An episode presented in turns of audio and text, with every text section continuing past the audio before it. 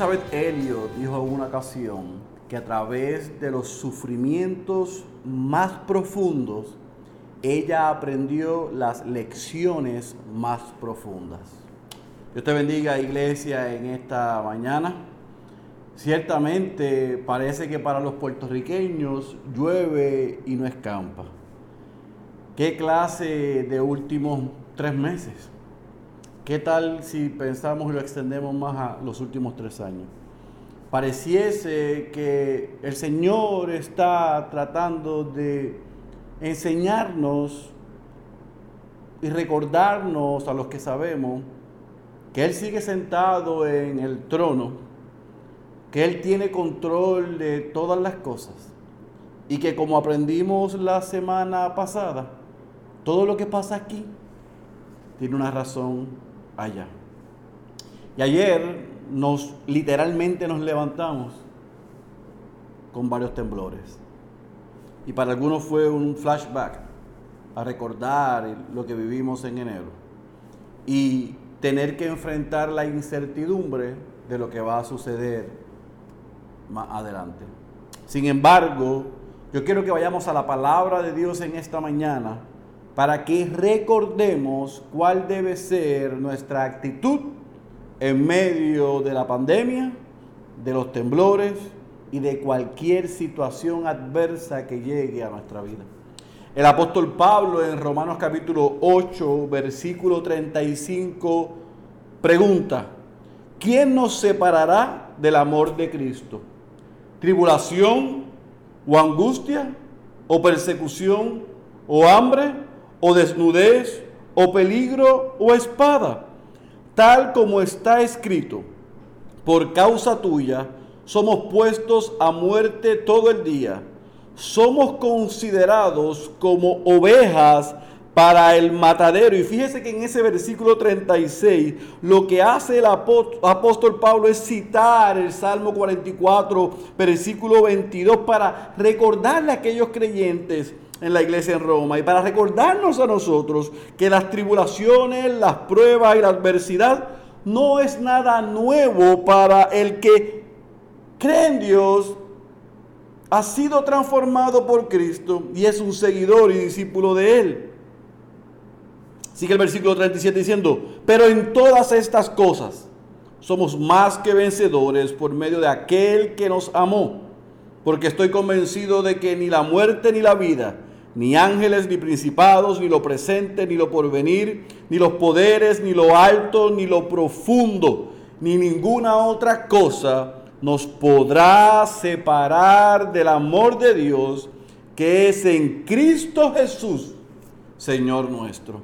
Es mi oración en esta mañana y así queremos comenzar este tiempo en nuestros hogares, clamando a Dios que por los méritos y la obra de Cristo nosotros podamos recordar y podamos cantar en breve y podamos sentarnos a recibir su palabra en esta mañana.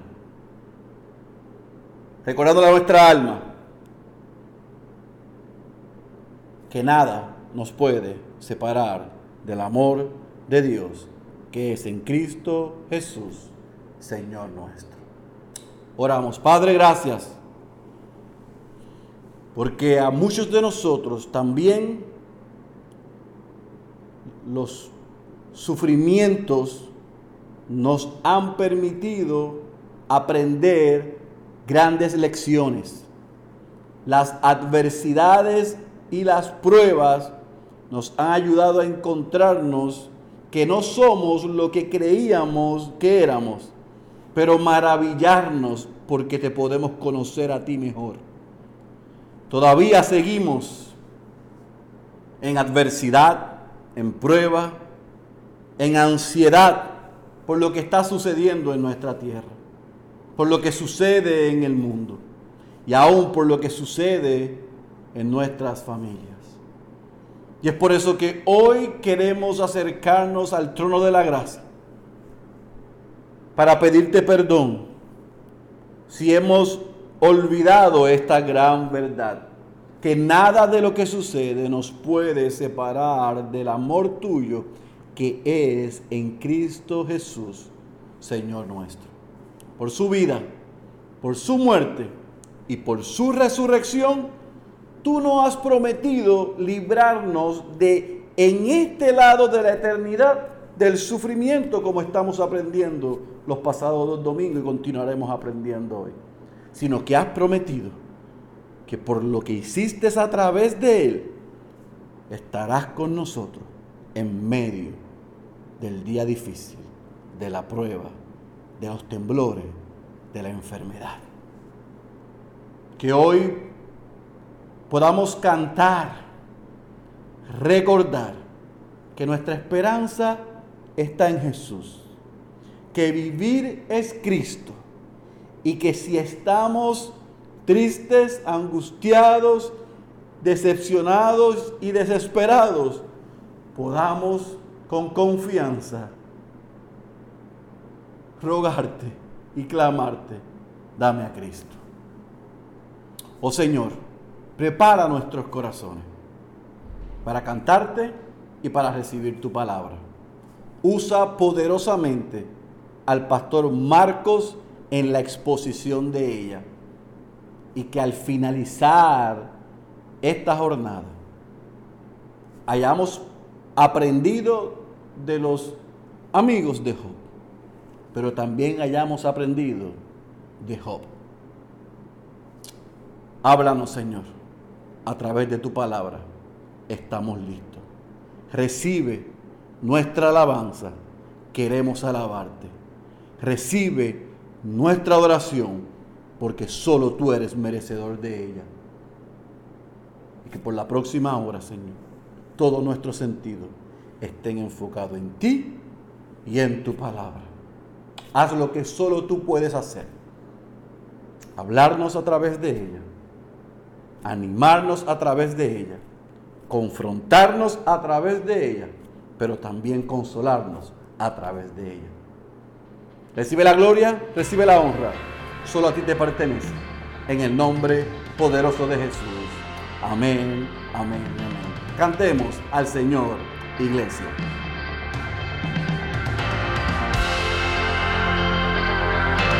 Mi esperanza está en Jesús, solo en su sangre y rectitud, solo en su nombre mi confianza yo pondré. Al no poder su rostro ver, descansaré en su gracia fiel y en la tormenta mi ancla firme está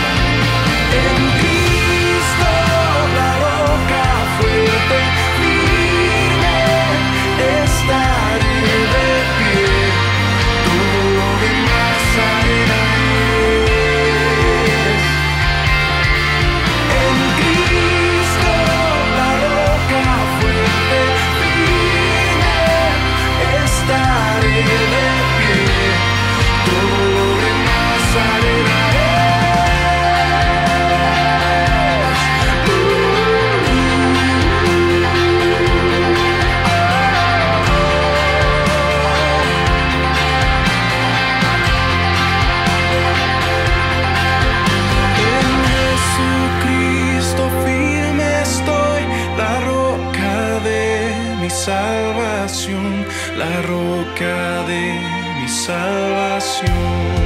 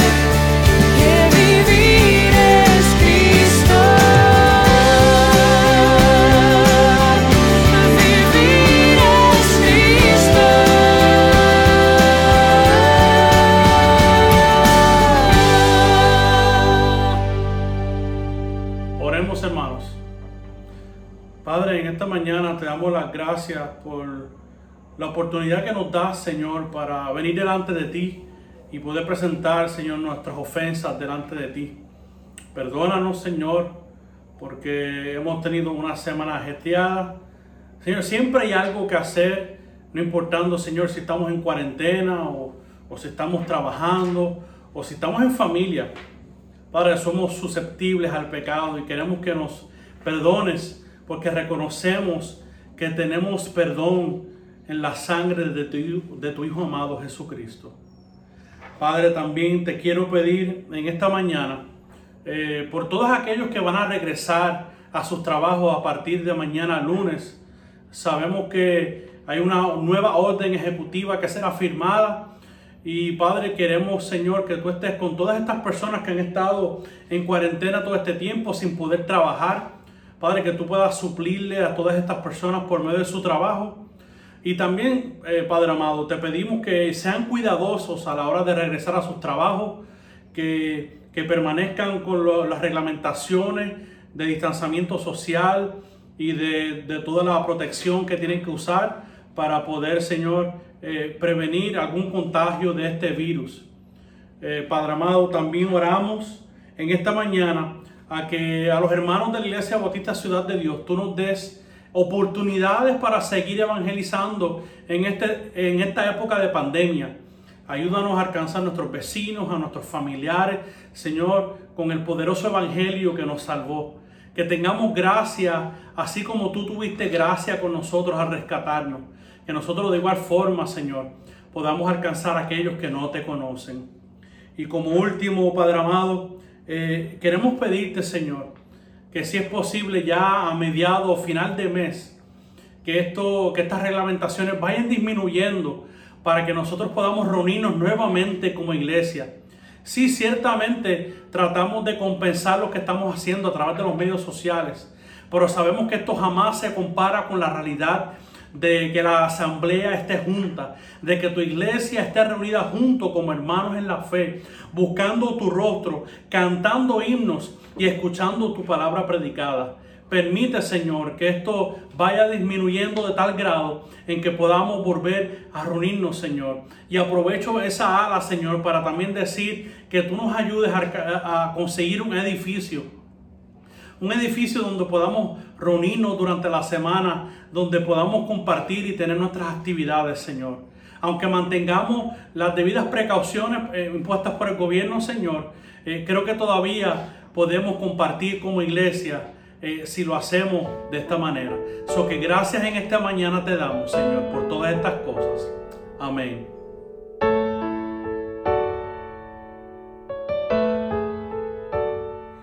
De mañana al despertar,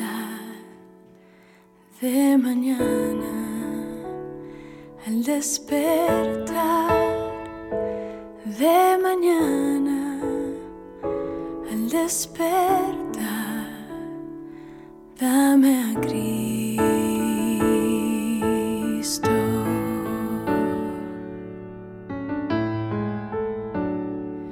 Y cuando solo esto, y cuando solo esto solo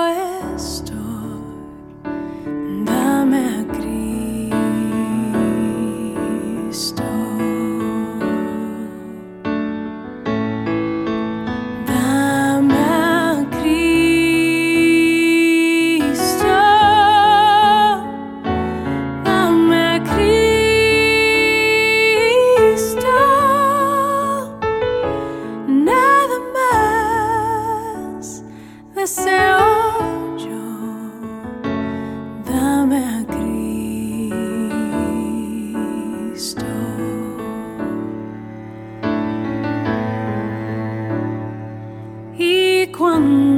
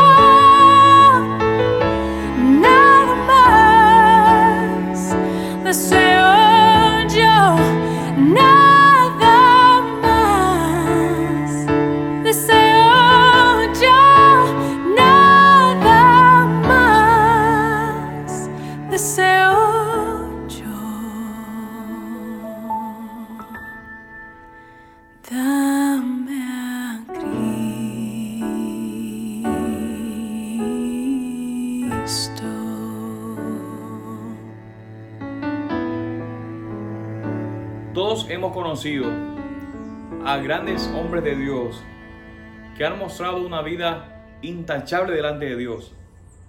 Pero hemos visto que algunos de estos hombres en sus últimos años de vida en la tierra fueron momentos, tuvieron momentos de mucho sufrimiento y mucho dolor.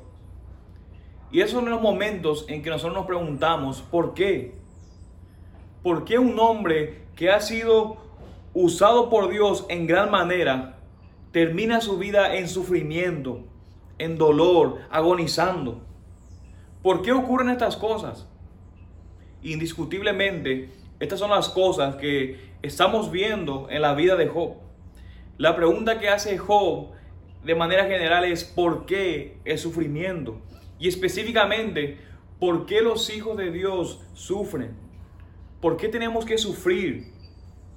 ¿Por qué tenemos que pasar por circunstancias adversas que traen a nuestra vida tanto dolor y tanto sufrimiento? A tal punto que no podemos entender lo que nos está pasando. Y cuando nosotros hum- humanos no entendemos lo que está pasando, ¿qué es lo que hacemos? Juzgamos. Y la mayoría de las veces juzgamos indebidamente a aquellas personas que están sufriendo. Saben mis hermanos, a veces los juicios que hacemos ante otros son juicios duros si nosotros entendiéramos realmente a cabalidad lo que está sucediendo. Y esto es precisamente lo que veremos en esta, sección del libro de Job en esa mañana. Donde se- seguiremos estudiando del versículo 11 del capítulo 2 hasta el capítulo 31.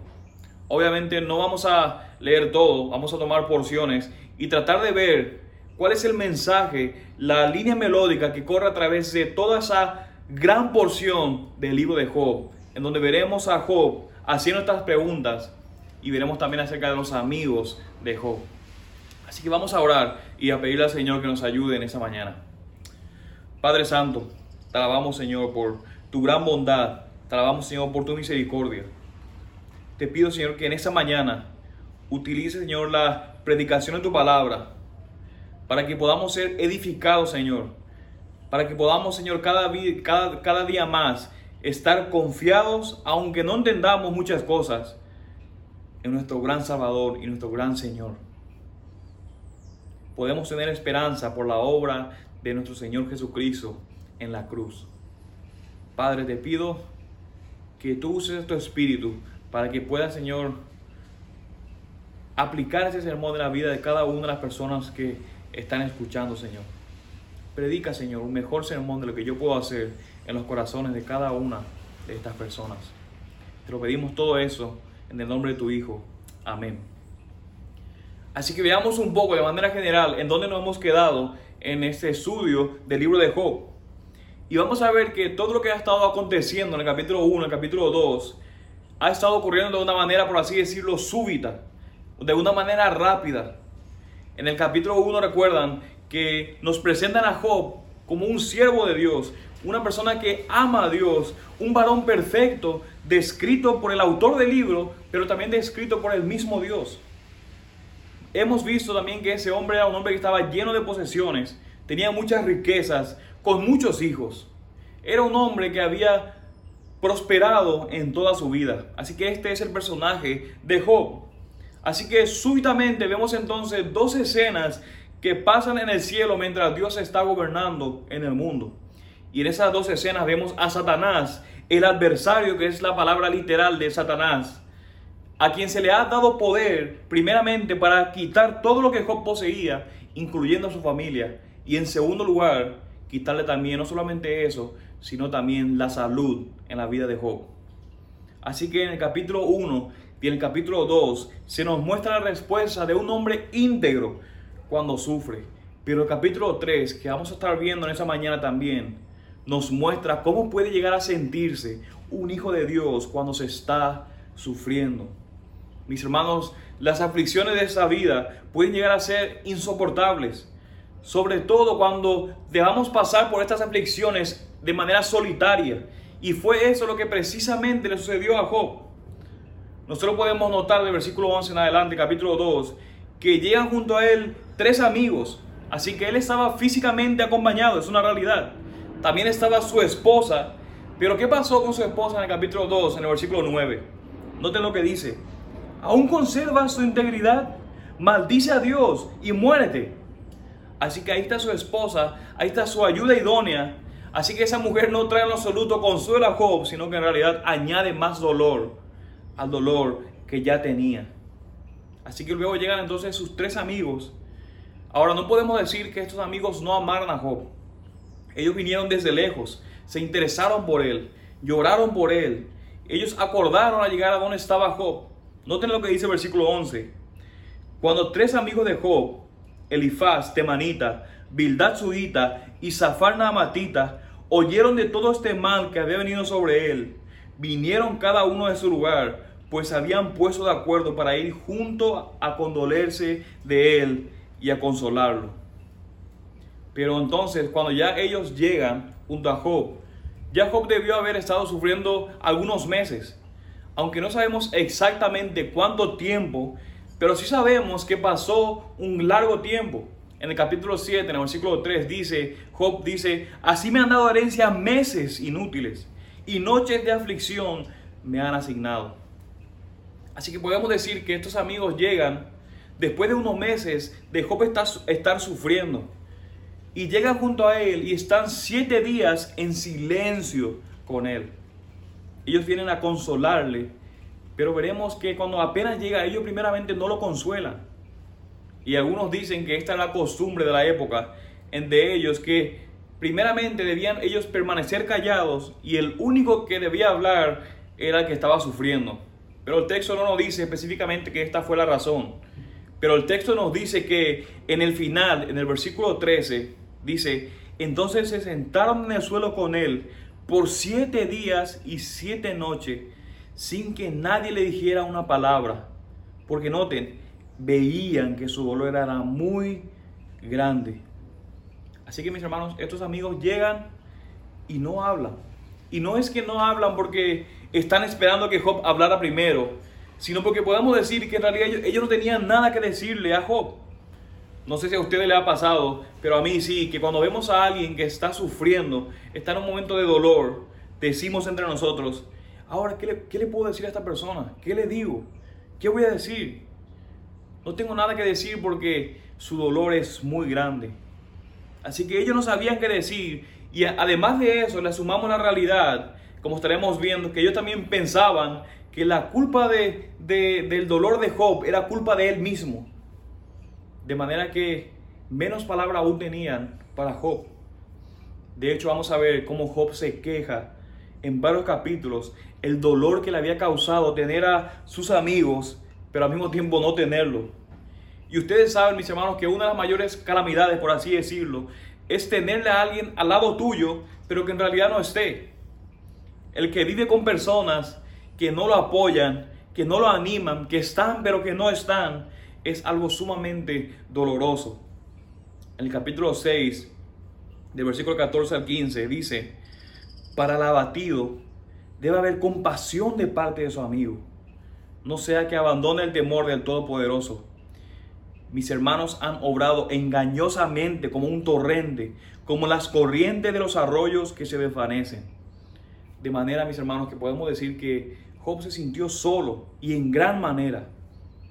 Entonces noten cómo termina el capítulo de nuevo, el capítulo 2, el último versículo. Dice que su dolor era muy grande. Así que empezamos a ver ahora el capítulo 3. Y el capítulo 3 es llamado un soliloquio o un monólogo. Job no le está hablando a nadie aquí al comienzo, él no le está hablando a sus amigos, porque vamos a ver que los ciclos de discursos entre los amigos, con Elifaz por ejemplo, recién empiezan en el capítulo 4. Él no le está tampoco hablando a Dios, sino que él solamente está hablando consigo mismo. Y aunque sin duda podemos decir que está al alcance del oído de sus amigos y seguramente Dios está escuchando, este soliloquio o ese monólogo profundiza en realidad la soledad de Dios, de Job, perdón. Así que aunque sus amigos escuchen sus palabras, será evidente que no han escuchado su corazón. Y aunque Dios sin duda ha escuchado con el corazón de, podemos decir, de amor de un padre, Job no tiene en absoluto ninguna conciencia de ese paciente oído atento en esa etapa de la tragedia en su vida. Y aquí, mis hermanos, quiero señalar algo sumamente importante. En Job, de capítulo 1, versículo 1 al capítulo 2, versículo 10, habíamos visto a este hombre justo sufrir una pérdida desgarradora. Pero Job no estaba siendo castigado por su pecado, sino que fue exactamente, completamente lo contrario. Estaba sufriendo precisamente porque era un varón perfecto. De manera que sufre físicamente, sufre de manera mental, emocional, sufre de manera social y también espiritualmente. Pero aún ante eso, en estos primeros versículos, hasta el versículo 10 del capítulo 2, Él muestra confianza ante Dios. Y después de estas dos primeras pruebas, escuchamos esta respuesta que Él da y a veces hasta lo pegamos como calcomanías. El versículo 21 del capítulo 1 dice, desnudo salí del vientre de mi madre y desnudo volveré allá. El Señor dio y el Señor quitó. Bendito sea el nombre del Señor. Y el versículo 10 del capítulo 2 dice, ¿aceptaremos el bien de Dios y no aceptaremos el mal? En todo esto Job no pecó con sus labios. Ahora el peligro que muchas veces podemos cometer es enfocarnos en estos versículos y pensar que la fe de Job era como algo de otro mundo. Escuchamos que muchos dicen, Job sufrió, pero confió en Dios. Por lo tanto, también nosotros debemos hacerlo así. Fin de la historia.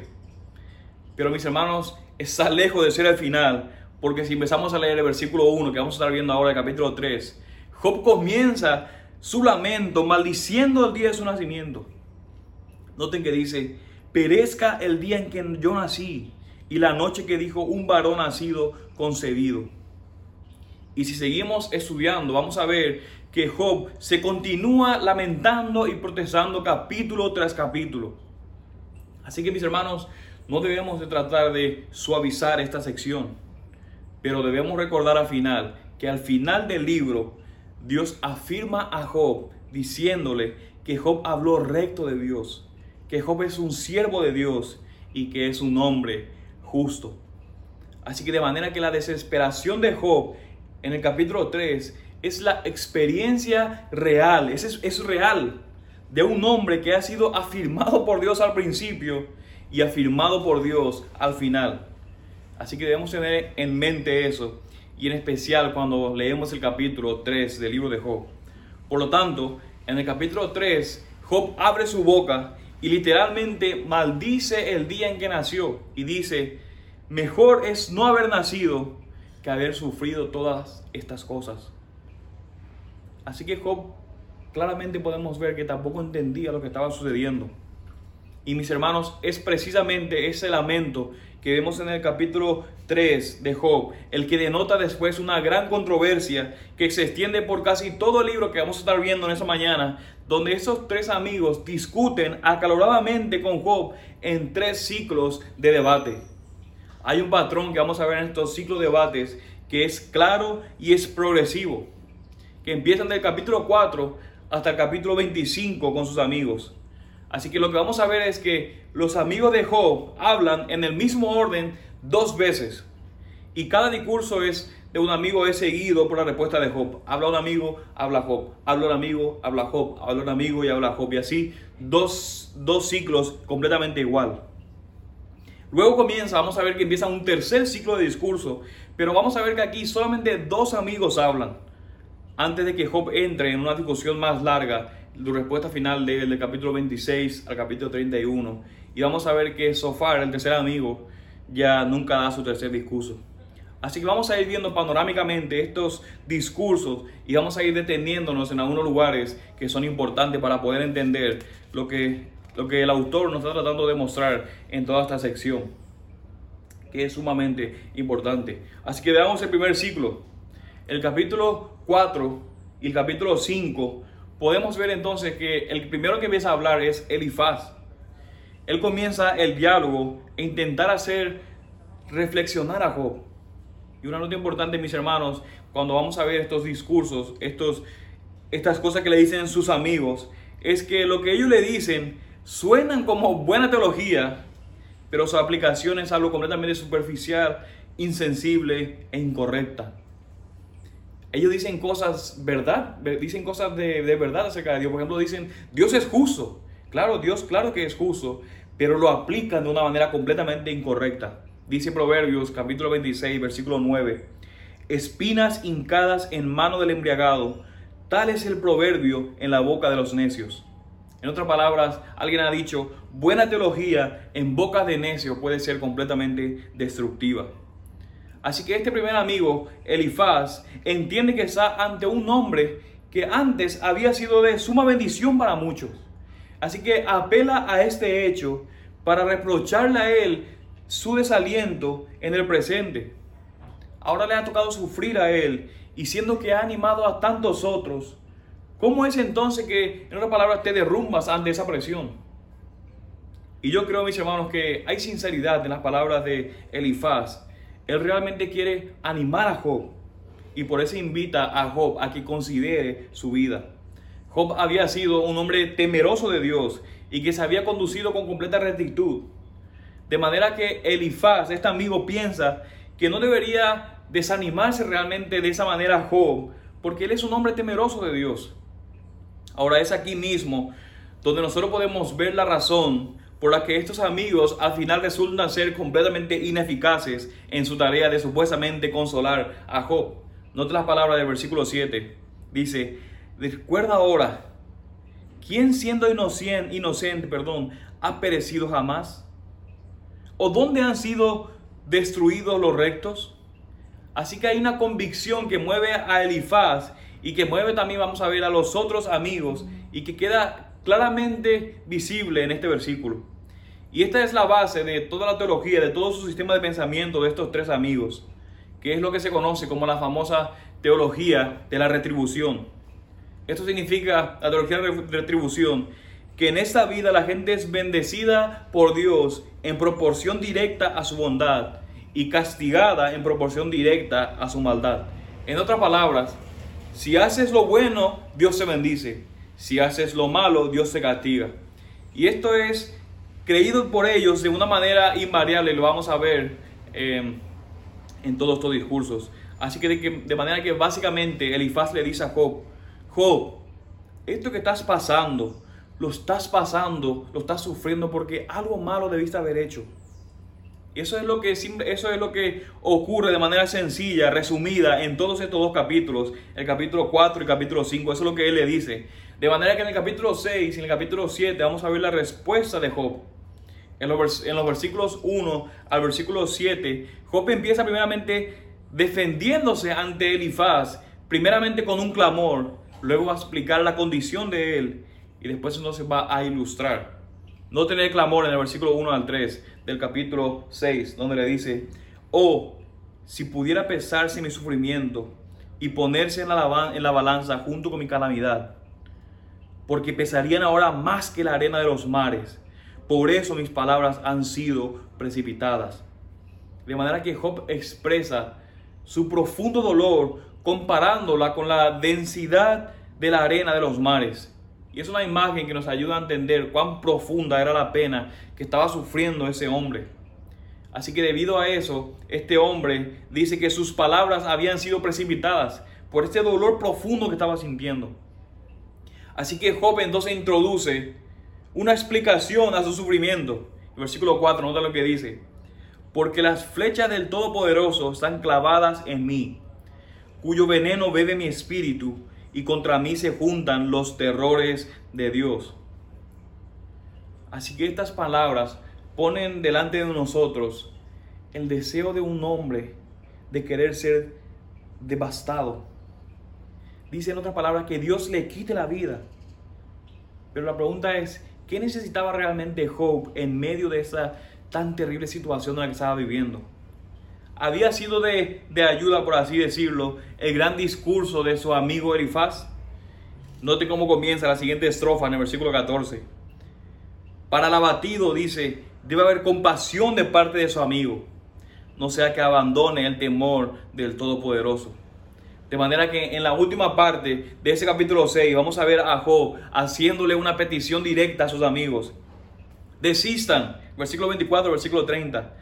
Instruidme y yo callaré. Mostradme en qué he errado.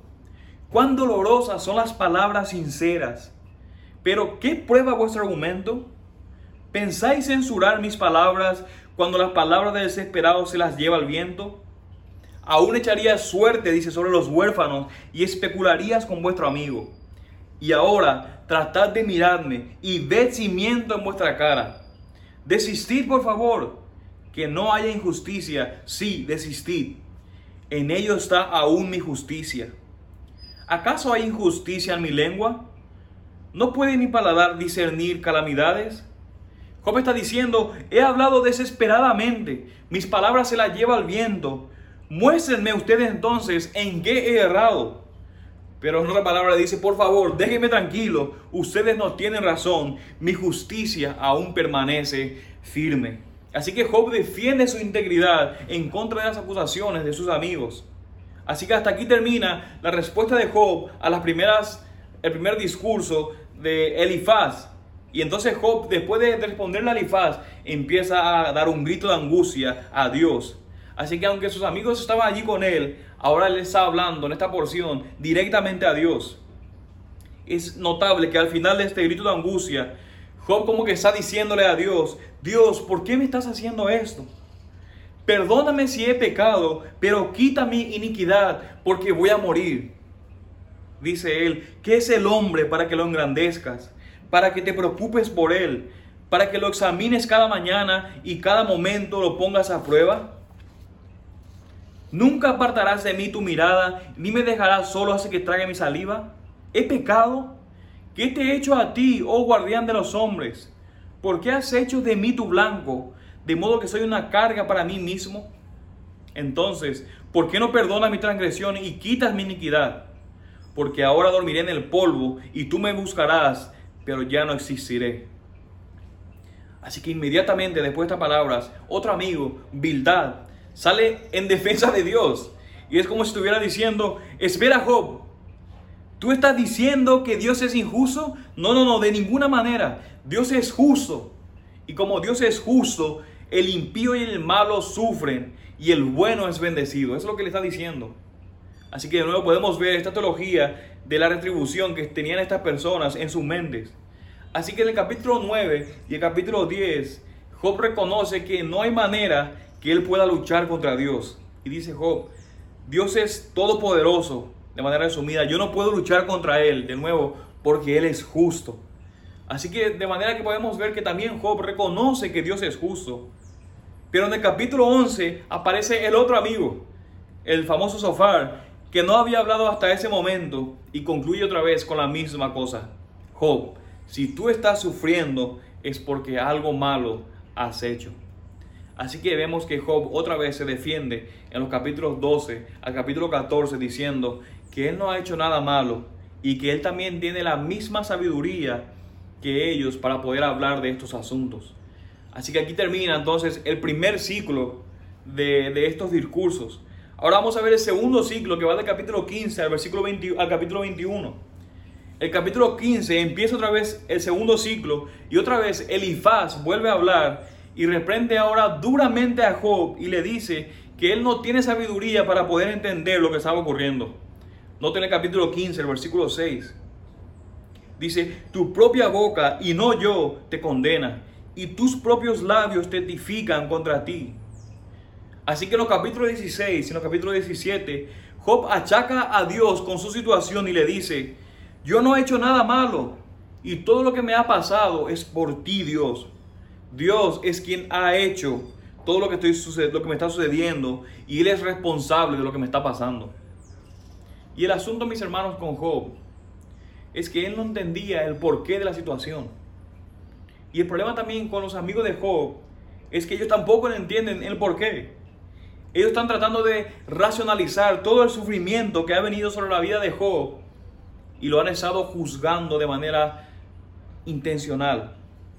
Por eso es que vemos a Job que está defendiéndose una y otra vez. Pero vamos a ver ahora en capítulo 18, donde el clímax de esta porción empieza a subirse un poquito más. Y quiero pasar entonces un poquito más de tiempo en esta sección. Así que aquí aparece Bildad, capítulo 18, y note lo que le está diciendo a Job en los primeros versículos. ¿Hasta cuándo estaréis rebuscando palabras? Mostrad entendimiento y entonces hablaremos. En otras palabras, Job, tú tienes que entender lo que nosotros te estamos diciendo. Los tres hemos analizado tu situación. Los tres tenemos sabiduría. Los tres conocemos acerca de Dios. Y estamos de acuerdo que si tú estás sufriendo es porque tú algo debiste haber hecho que estaba mal. Porque Dios es un Dios justo. Y eso es lo que ellos nos pueden, ellos pueden entender hasta ese momento. Y eso es lo que ellos, él, él empieza a decir. ¿Por qué somos considerados como bestias y torpe a vuestros ojos? Recordemos que en estos diálogos, Job le ha dicho a estos amigos que ellos han sido unos malos consejeros, ellos han sido unos malos consoladores. Ellos han venido a ver la aflicción de Job, su sufrimiento, pero que lo que le han dicho a Job en realidad es, en vez de consolarlo, ¿qué fue lo malo que hiciste Job? Debes arrepentirte de tus pecados, tienes que confesar todos tus pecados para que Dios entonces quite todo el mal en ti y vuelva a prosperarte. Pero vemos que Job se ha mantenido firme diciendo, yo no he hecho nada malo. Al menos Job no podía ver en él, en él, que algo malo haya hecho en su vida. Y recuerden que como él había sido puesto con por Dios, que era un varón justo delante de Dios. Pero no en el versículo 4, vean el versículo 4. Perdonen. Versículo 4 dice, Oh tú, que te desgarras en tu vida, ¿Ha de ser abandonada la tierra por tu causa? ¿O removida la roca de su lugar? En otras palabras, le está diciendo a Job, ¿quién tú te crees, Job? ¿Va a dejar de existir el mundo por tu causa? ¿Crees tú que tú eres el único que tiene razón y que todos los demás están equivocados? ¿Quién tú te crees, Job, para decir que no has hecho nada malo cuando nosotros hemos analizado y podemos decir y sabemos que Dios es justo y que obra de esa manera. Así que lo que hace en los siguientes versículos Bildad es subir aún más todavía las escaladas de las acusaciones en contra de Job. Y del versículo 5 al versículo 21, lo que le está diciendo a Job de manera general y lo que necesita entender es, le dice a Job, mira Job, en realidad lo que tú tienes que entender es que tú eres un impío. Lo que tú lo que tú tienes que entender es que tú no conoces a Dios. Y es por eso que a ti te está pasando lo que te está pasando. No en el versículo 21. Ciertamente tales son las moradas del impío. Este es el lugar del que no conoce a Dios. Así que Bildad lleva el juicio y la acusación a un nivel más alto. Le está diciendo, mira Job, si tú no has hecho nada malo, entonces no eres un hijo de Dios. Porque los que son hijos de Dios se supone que deben vivir de otra manera. Hermanos, grande tiene que ser el sufrimiento de una persona para que esa persona diga, ojalá que yo no hubiera nacido. Porque aún en muchos de los problemas y muchas de las dificultades que pasamos hoy en día en la vida, al final siempre tenemos un ánimo para seguir adelante. Tenemos un, un incentivo, pero vamos a ver que a Job no le quedaba ninguno. Ya no había en él ninguna confianza. De manera que Job le responde a Bildad en ese capítulo 19 y de alguna manera le va a estar diciendo, ¿sabes qué, Bildad? Estoy de acuerdo contigo. Dios me está tratando como un impío. Dios me está tratando como a uno de sus enemigos. Lo que está ocurriendo en mi vida es porque Dios lo está haciendo de esa manera. La mano de Dios está en contra de mí. Dios me ha puesto a mí en un lugar equivocado porque tiene razón. Estoy sufriendo como un impío como una persona que no conoce a Dios y no tengo escapatoria porque dice esto pasaje que Dios me ha, sitiado, me ha sitiado como una ciudad y estoy completamente solo. Y un comentario aquí, mis hermanos. Job tenía razón en lo que estaba diciendo. nosotros podemos saber, ellos no obviamente, que en última instancia esto no vino de la mano directa de Dios, sino que fue Satanás quien al fin y al cabo le infringió todo esto a Job. Pero en la teología de ellos, en que ellos pensaban en ese momento, no había lugar para estos seres celestiales, por así decirlo. Y es entonces por eso que Job le atribuye directamente a Dios todo lo que le había acontecido. Esto es sumamente importante que recordemos que no fue de la mano de Dios que había venido todo eso, como Job le estaba atribuyendo. Así que llegamos al capítulo 19, que es el clímax, no solamente de esta porción, sino es el clímax de todo el libro de Job. Si pudiéramos resumir el grito que Job está dando aquí en esta sección, es, lo podemos utilizar del versículo 25 al versículo 27. Es notable que Job está expresando una esperanza sumamente increíble en estos momentos. Y es en medio de todo eso que él está diciendo que Dios me está tratando como un impío, que Dios me ha sitiado, que no tengo escapatoria. Que vemos ahora el pináculo de la fe en esta oscuridad a partir del versículo 25 al 27. Noten lo que dice. Yo sé que mi redentor vive y al final se levantará sobre el polvo. Y después de desecha mi piel, aún en mi carne veré a Dios, al cual yo mismo contemplaré y a quien mis ojos verán y no los de otro. Desfallece mi corazón dentro de mí mis hermanos, es extremadamente increíble que Job, con el entendimiento que tenía en ese punto del libro, exprese algo como eso. Solo un hijo de Dios podía hacerlo. Solo una persona que conocía verdaderamente a Dios podía hacerlo. Así que aun cuando Job en toda esa primera parte de esta sección, de este capítulo, estuviera diciendo, Dios ha hecho en contra de mí eso, me ha acercado, pero llega aquí a esta porción y dice, no obstante, no obstante, yo sé que mi redentor vive y que se va a levantar del polvo y que yo en esa carne he de ver a Dios y lo veré con mis propios ojos. Extremadamente impactante. Él sabía que su redentor vive, quien se iba a levantar y lo iba a reivindicar. Pero no en esa tierra, sino que Él dice, me va a reivindicar eternamente mis hermanos, y este redentor no puede ser otro que el mismo Dios. Dios es al mismo tiempo el juez, pero también el redentor. Por eso él podía decir, yo sé que mi redentor vive y que aunque ha traído todo eso contra mí, él se va a levantar y me va a reivindicar. Mis hermanos, esto nos recuerda que un día, cuando estemos enfrente del trono de Dios y cuando Dios esté a punto de ejecutar sentencia contra nosotros, la otra persona de la Trinidad, Dios el Hijo, se va a levantar y va a decir, yo soy su redentor. Y a pesar de que se merece el infierno, yo estoy para defenderle, porque yo me levanté del polvo y por eso Él tiene vida eterna. Mis hermanos, ese es el Job, es el redentor, perdón, en el cual Job esperaba. Y si somos hijos de Dios, no importa la circunstancia, podemos afianzar nuestra fe en Él, porque su obra fue perfecta, su obra fue suficiente para rescatarnos de cualquier lugar y en cualquier condición. Así que aunque eso no, pareciera no tener ninguna lógica, esta es la lógica de la redención. Y esto nos lleva entonces ahora al tercer ciclo de conversación. Vamos a ver del capítulo 22 al versículo 25, perdón, al capítulo 25. Y aquí en el capítulo 22 empieza, pero como dijimos, ya no van a hablar de nuevo los tres amigos. Primero va a hablar de nuevo Elifaz. Y Job le responde de nuevo a Elifaz en el capítulo 23 y en el capítulo 24. Y en el capítulo 25 vemos el último discurso que Bildad va a dar después de haber dado dos anteriores. Y lo que va a estar diciendo él y lo que va a responder a Job es extremadamente importante. Es notable que el capítulo 25 del libro de Job es el más corto de todo el libro. Y prácticamente lo que va a estar diciendo en todo ese libro, en esta porción, es reafirmar un punto que él ya había venido hablando anteriormente.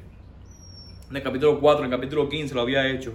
Y él está hablando de la soberanía de Dios. Él está hablando del poder de Dios y que no hay nadie que lo pueda vencer. Y después de decir este preludio acerca de la gran soberanía de Dios y del gran señorío de Dios, afirma entonces que como Dios es así, es completamente soberano y Señor, no hay ninguna forma en que la que el hombre pueda pararse enfrente de Dios y que pueda salir justificado. Y al final dice, cuanto menos el hombre, y la palabra literal que utiliza aquí es larva, en el versículo 6, y está haciendo aquí un juego de palabras, dice, cuanto menos el hombre que es una larva y el hijo del hombre que es gusano. El hombre es una larva, un gusano. ¿Cómo es posible entonces que el hombre pueda pararse delante de Dios y decirle, hey Dios, vamos a hablar? No hay posibilidad. Así que eso es lo que han estado enseñando una y otra vez los amigos de Job.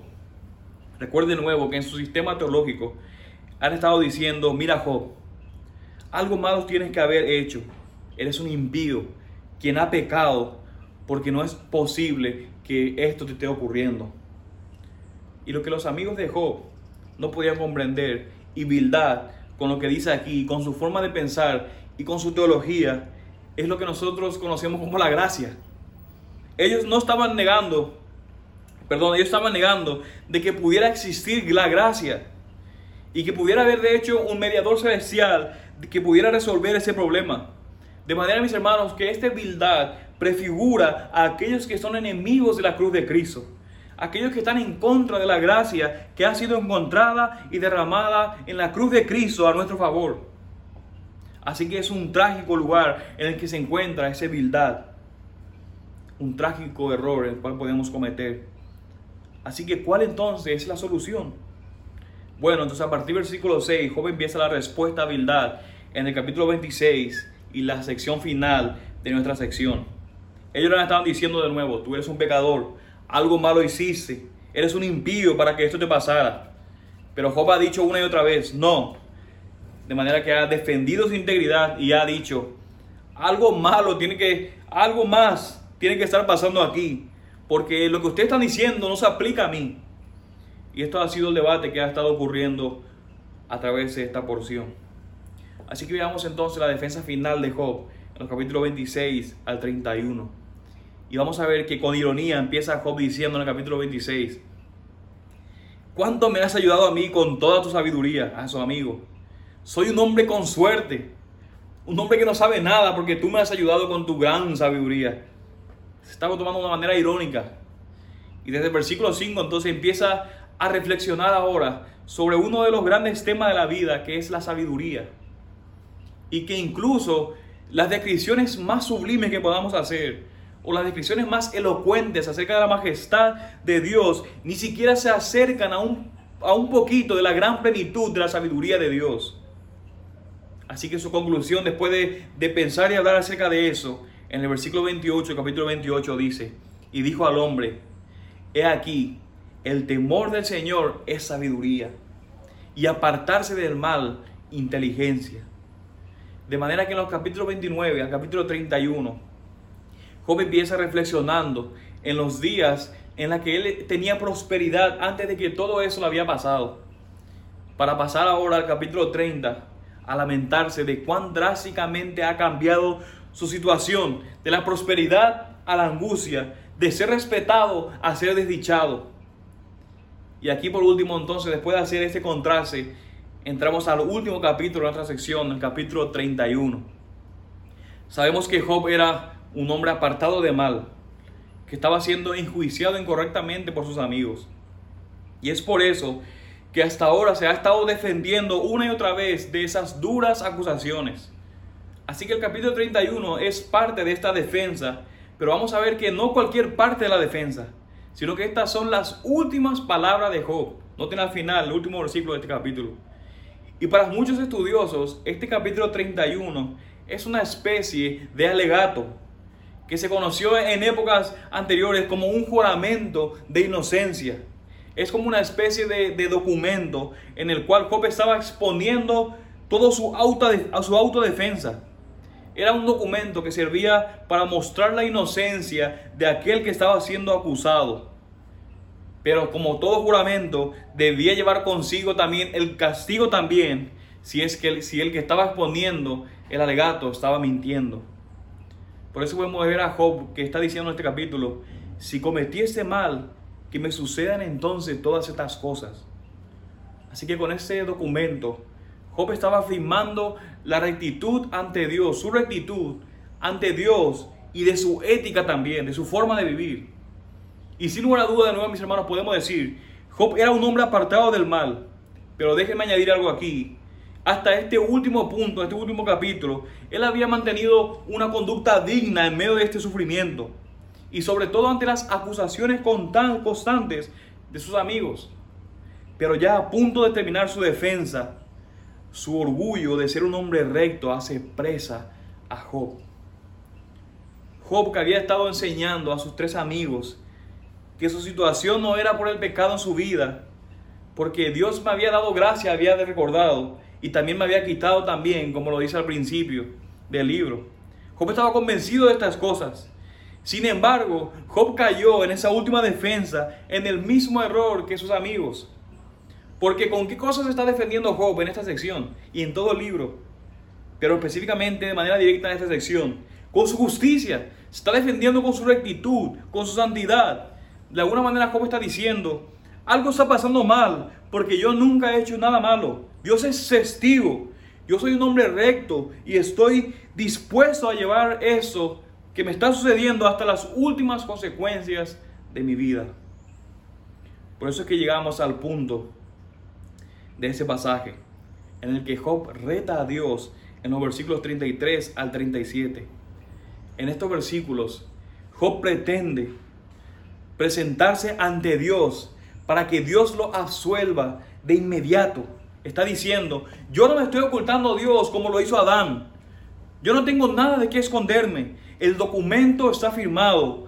Prueba y ve si estoy en lo cierto. Y si es cierto, exijo mi liberación de inmediato. Así que Job está viendo a Dios, al omnipotente, de otra manera como su adversario en este supuesto juicio. Y también está seguro que por sus palabras, él estaba seguro que saldría vencedor, aun cuando al otro lado subiera el creador de los cielos y de la tierra. Tan seguro, mis hermanos, estaba Job, que ya se veía con su documento de absolución como un premio que llevaría sobre sus hombros como señal de victoria. Y como una corona, no triste impactante, que le haría pararse delante del Señor como un príncipe, casi en igualdad con Dios. Eso es lo que él señala ahí en esos versículos. Y esta, última, esta es la única vez en toda la escritura que un hombre se atreva a decir o a asumir que puede acercarse ante Dios como un príncipe para justificarse delante de él.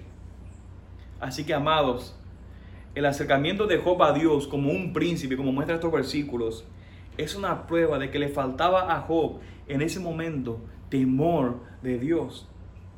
Alguien dijo, trágicamente, el pecado del orgullo aparece con facilidad en aquellas personas que aparentan ser exitosas en la vida cristiana.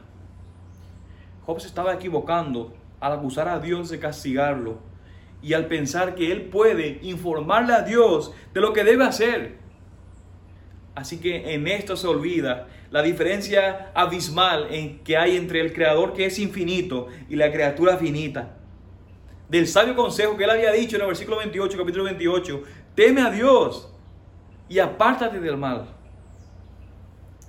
Y quizá muchos pueden estar pensando en este momento que a Job debemos perdonarle cualquier cosa, teniendo en cuenta el estado en el que se encontraba, en el sufrimiento que tenía y por las fuertes acusaciones que estaban recibiendo en ese momento.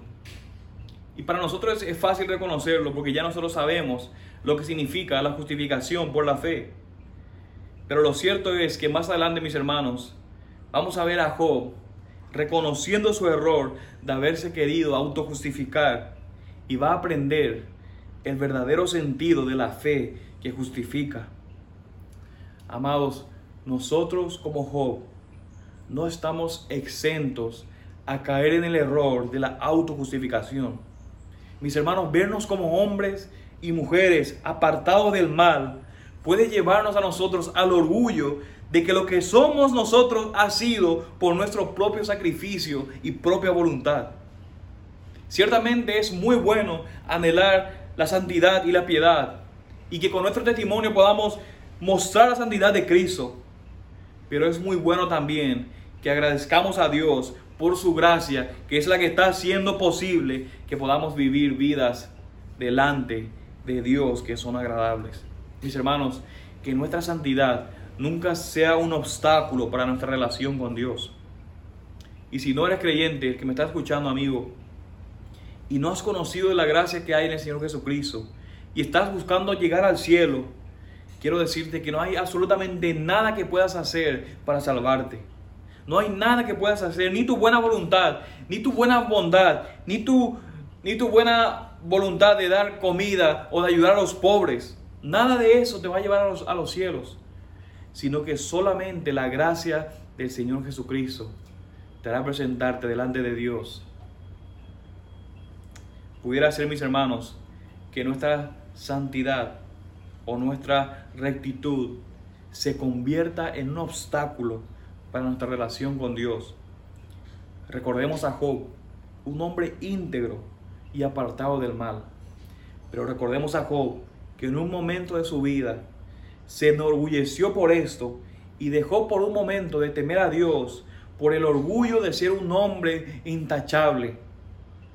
Parece incongruente, parece imposible, pero ahí tenemos a Job. Ciertamente en la peor circunstancia en la que un humano puede estar, pero ahí tenemos a Job. Mañana nosotros podemos estar en una situación similar. O hoy pudiéramos estar atravesando en una situación que aunque no sea similar a la de Job, puede ser como la que vivió Job. Así que recordemos, mis hermanos, una y otra vez, que solamente la gracia de Dios es lo que ha hecho que podamos vivir vidas santas, vidas justas y piadosas delante de Dios. Pero mis hermanos, es notable que aún en medio de esto, Dios muestra su gracia para interrumpir a Job antes de que vaya demasiado lejos. Ya de aquí Job ya no habla. Dice esto, habla a su amigo, lo interrumpe y después viene Dios y ya Job no habla. Así que cuando Dios le hablará más adelante, Job va a recordar las palabras con las que comenzaron este discurso en el versículo 28 del capítulo 28. He aquí, el temor del Señor es sabiduría y apartarse del mal, inteligencia. Pero mis hermanos, como vamos a ver al final, Job recibió la respuesta y al final recibió la reivindicación que estuvo buscando. Y para terminar, mis hermanos y amigos que están escuchando, muchas veces escuchamos esta famosa frase, algo malo tuvo que haber hecho. Debe estar pagando por algo que hizo. Porque no tiene lógica que si esa persona es buena como dice que es, tenga que estar pasando por eso. Esta es una idea que constantemente corre alrededor nuestro aún, o aún en medio de nosotros.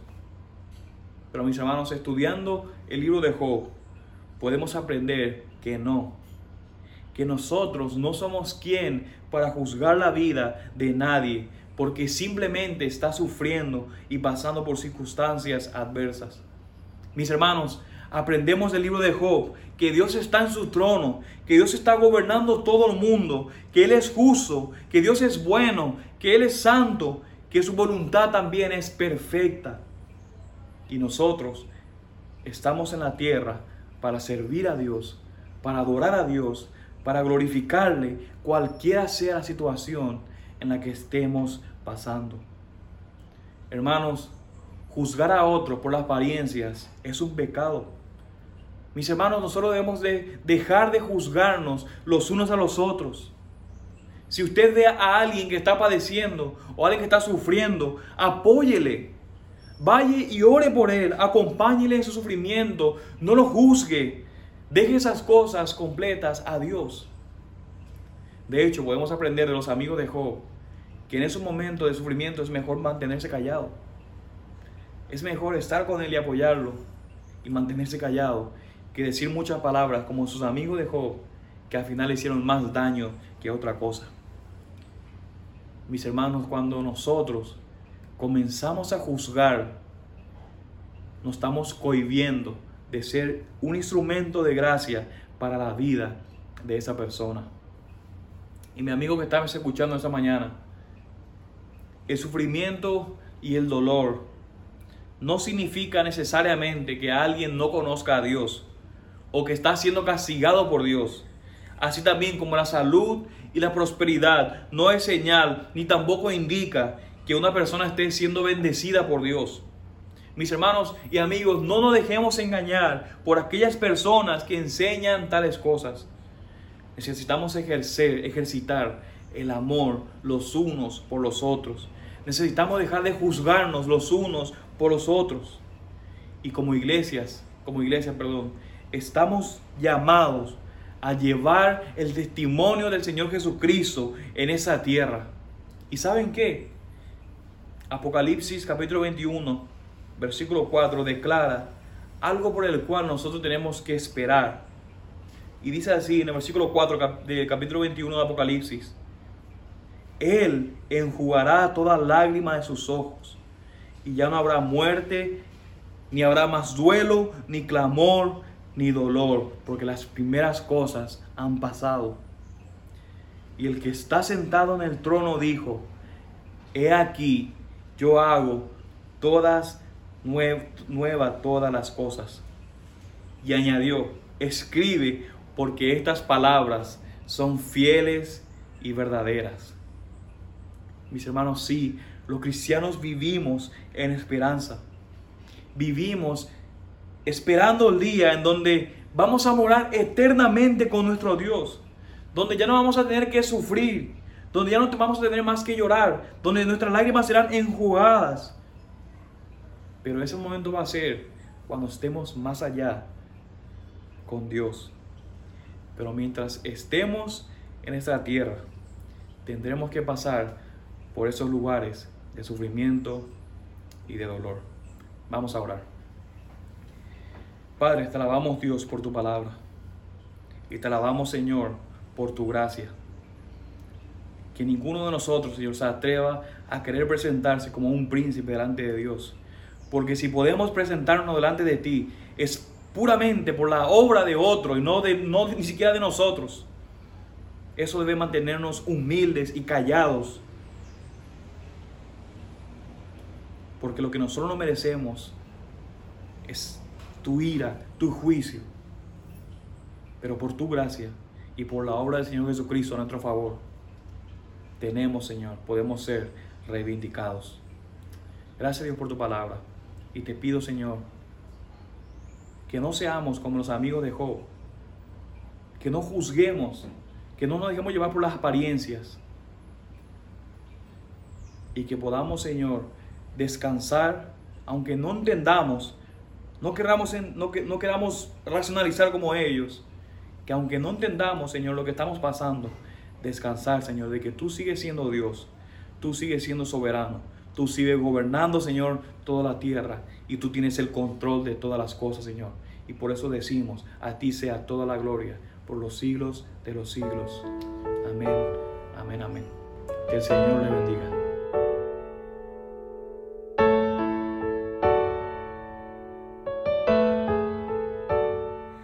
de mañana al despertar,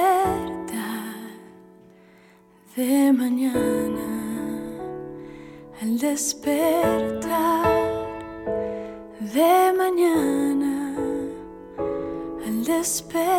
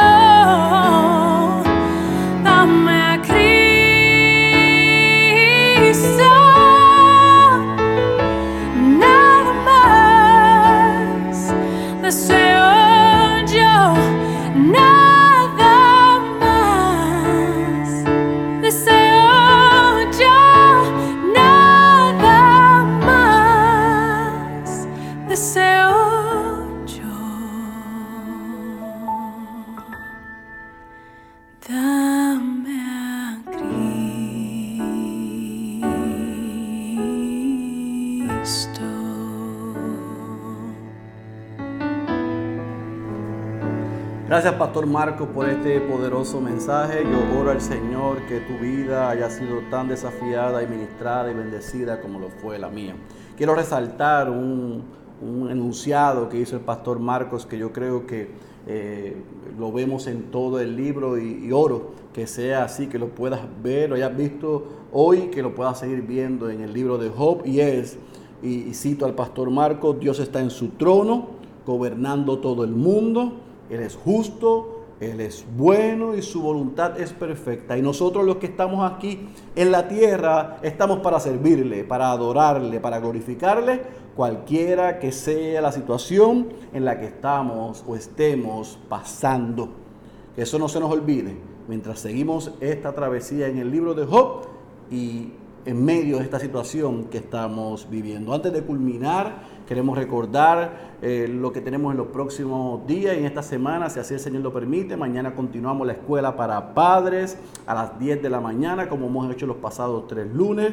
Conéctate, pero también invita a otros padres a que puedan aprender lo que el pastor Marcos Peña nos está trayendo, principios bíblicos, para que nuestra crianza glorifique a Dios. El miércoles comenzamos una nueva serie de estudios en Coinonía a las 7 de la noche titulada Comunidad Convincente. Si has sido ministrado y has aprendido a través de quién es tu uno y vive en misión, te invitamos a que te conectes desde este miércoles con nosotros para continuar aprendiendo a cómo ser una iglesia, una comunidad bíblica que pueda ser luz en medio de las tinieblas. El jueves las mujeres se conectan a su discipulado libres en verdad a las 7 de la noche. El viernes a las 3 de la tarde los estudiantes están teniendo un manjar de apologética cristiana con el pastor Marcos Reversat en la V. Así que si conoces estudiantes preuniversitarios o universitarios, invítalos a que se comuniquen con el pastor Marcos Reversat con su esposa Jessie para que puedan ser bendecidos cada viernes a las 3 de la tarde, el sábado de 5 a 6 en Radio Redentor 104.1 y en internet. Continuamos nuestra serie de hechos en el programa a la, luz de su palabra. Y el domingo, el próximo domingo, si así el Señor lo permite, continuamos estudiando y aprendiendo a ver a Dios en el sufrimiento a través del libro de Job. Nosotros estamos confiados y nosotros dependemos del Señor. Aunque la orden ejecutiva dice que hasta el 17 debemos estar en estas condiciones y que del 18 al 25 se darán unas nuevas instrucciones, Nosotros como pastores estamos cumpliendo nuestra responsabilidad, ustedes como iglesia están cumpliendo su responsabilidad, pero al final del día confiamos que el Señor sabe lo que hace y ya sea en el Miramar Event Center o en nuestros hogares, la palabra llegará a nosotros. Así que ánimo, sin importar lo que esté sucediendo, nosotros confiamos que Dios está en su trono. Oramos, iglesia. Padre, gracias por este tiempo por la bendición de poder alabarte, de recordar que nuestra esperanza está en Jesús, que vivir es Cristo y que en el momento de necesidad podemos clamar y gritar, danos a Cristo. Gracias por el recordatorio de que, oh Dios, tú estás en el trono, que tú lo gobiernas todo y que no importa la situación que estamos viviendo, debemos alabarte, glorificarte y adorarte, no juzgar a otros, ni creer que lo que nosotros hacemos nos hace merecedor de que tú no nos permitas pasarnos por el sufrimiento que han pasado otros, Señor. Sea cual sea la necesidad de aquellos que ven o escuchan, te rogamos que la suplas según sea tu voluntad y que lo que hemos aprendido hoy no solamente se quede en esta transmisión, sino que podamos seguir eh, estudiando y adentrándonos en el libro de Job y a la expectativa de lo que nos vas a enseñar el próximo domingo. Bendícenos, ayúdanos y úsanos con poder, que podamos ser sal y luz en medio de esta situación que estamos viviendo. Oh Señor, hoy que tú fortalezcas al creyente y tú salves al perdido. Esa es nuestra oración en el nombre poderoso de Jesús. Amén, amén y amén. Dios te bendiga iglesia. Nos vemos el próximo domingo.